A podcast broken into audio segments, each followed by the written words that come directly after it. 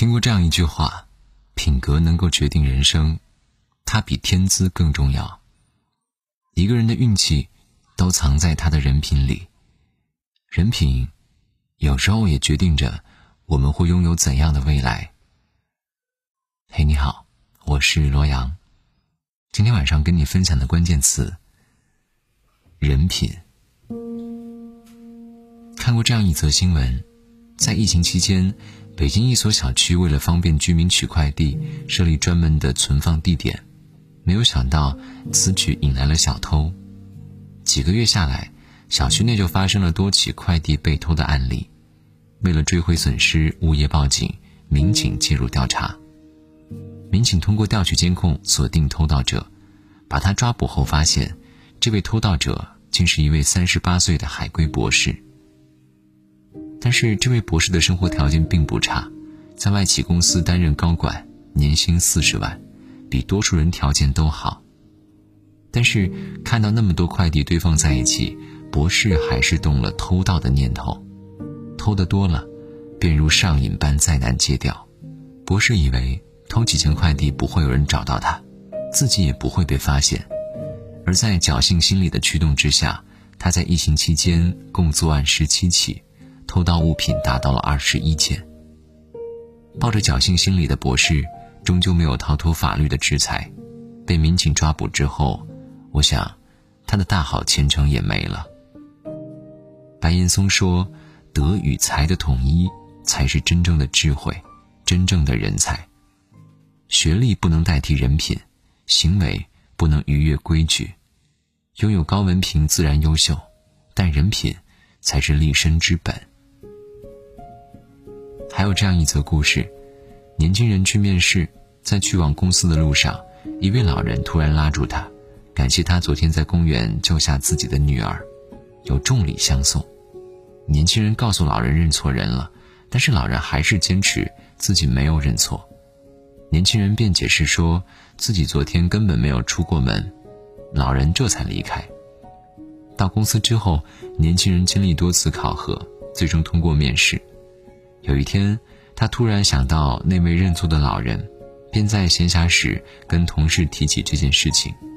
同事听完之后哈哈大笑，说道：“那个人呢，是我们公司的总裁，他女儿落水的故事讲了好多遍，而事实上，他根本就没有女儿。”年轻人此时才知道，原来这是总裁自导自演的一出戏，目的就是考验应聘者的为人，只有通过测试的人。才能够拿到任职通知书。能力虽可贵，人品价更高。没有人品的人，本事再大，也会不经意间为自己埋下隐患，断掉财路，失了前程。就像希腊诗人米南德说的：“人品好的人自带光芒，无论走到哪里，总会熠熠生辉。”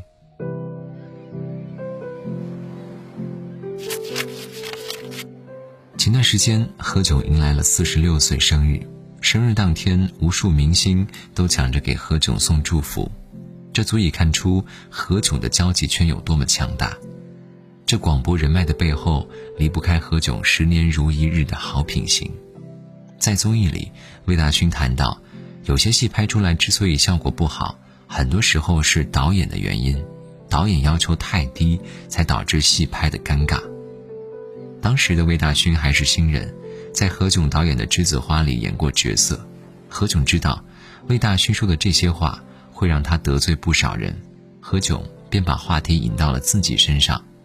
何炅说：“魏大勋说的应该是《栀子花开》的导演。”何炅不仅帮新人解围，还在节目中提携后辈。好友黄磊就说过，何炅不止一次跟《向往的生活》节目组推荐新人。彭昱畅来到这个综艺，就是何炅向导演大力推荐的。作为前辈，何炅从不自视甚高，相反，他尽力照顾周围人，不管对方是否成名，他都一视同仁。好的人品能够收获尊重和认可，这样无形的资产是多少金钱都换不回的财富。汪国真在诗中写道：“枯萎的品格会把一切葬送掉。”能力可以弥补缺陷，却始终无法补救品性的缺失。人品差的人，再优秀也没用。和你共勉。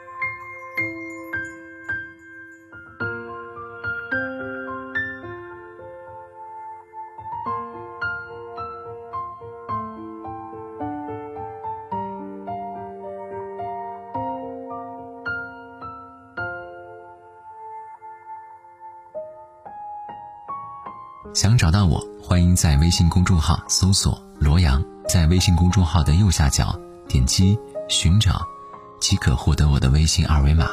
同时，在每次微信公众号的推送页面中，会出现节目结尾对应的歌曲。人生海海，我在终点等你。